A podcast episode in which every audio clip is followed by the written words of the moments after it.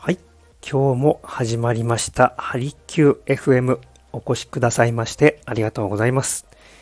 心と体を緩めるあなた専用のプログラム鍼灸師の大豆です。普段はレンタルサロンを活用した出張型の鍼灸治療を行っております。この番組は専門用語を使わずになるべくわかりやすく東洋医学のものの見方、考え方などについてお伝えしていきます。その他、鍼灸治療のことや皆さんの健康にまつわるお悩みごとに寄り添いながら、僕自身も一緒に成長させていただきたいと思っております。誰もが自分らしく輝けるようなライフスタイルを送るためのヒントにつながれば幸いです。はい。で、まあ、この後はですね、いつも通り、えー、思いつきの配信で、だらだらとやっていこうと思いますので、お時間の、ね、ある方はお付き合いいただければと思います。そうですね。そのお薬に依存してしまうのはちょっとどうなのかなって考えております。えー、実際僕のね、家族、身近にもいいますし、で、そのね、昨日のおばあちゃんの話になってしまいますが、うーん、うん、例外なく、やっぱり、こうね、寝たきりというのもあるんですけれども、もうベッドの横に、あの、お薬の本当山ですよね。うん。まあ本当に、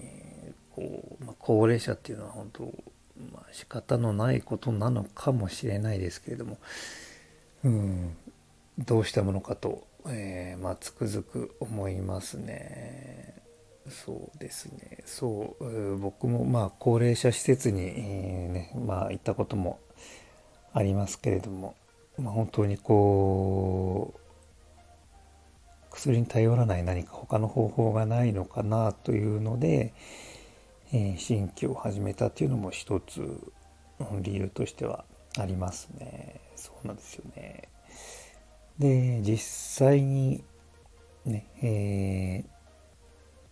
ー、まあ、僕の経験からすると実際にそうですね、こう、まあ、精神系のメンタル系のお薬を出されている患者さんなんかは、うん、減薬薬を減らすことにも、うん、ちゃんとエビデンスで出てますね。えー、出てきてます。で、はい、えー、今日もダラダラと言ってしまいましたが、そうですね、えー、まとめますと、お薬、ね、えー、一度、こう、長期間飲んでるものは一度見直してみるっていうのも一つなのかなと、ね、別の方法もあるのかなというふうに、えー、思ったりしております。ね、何かこう相談できるような、例えばお医者さんにです。もう、もう一度ね、かかりつけのお医者さんに相談してみるというのも一つの手だと思います。はい。それでは今日のお話が何か皆さんの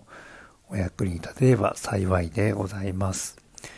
はい、えー、ご質問やご感想や、ねえー、ご相談などございましたらお気軽にご連絡をいただければと思います。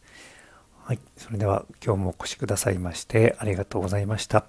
鍼灸師の大豆でした。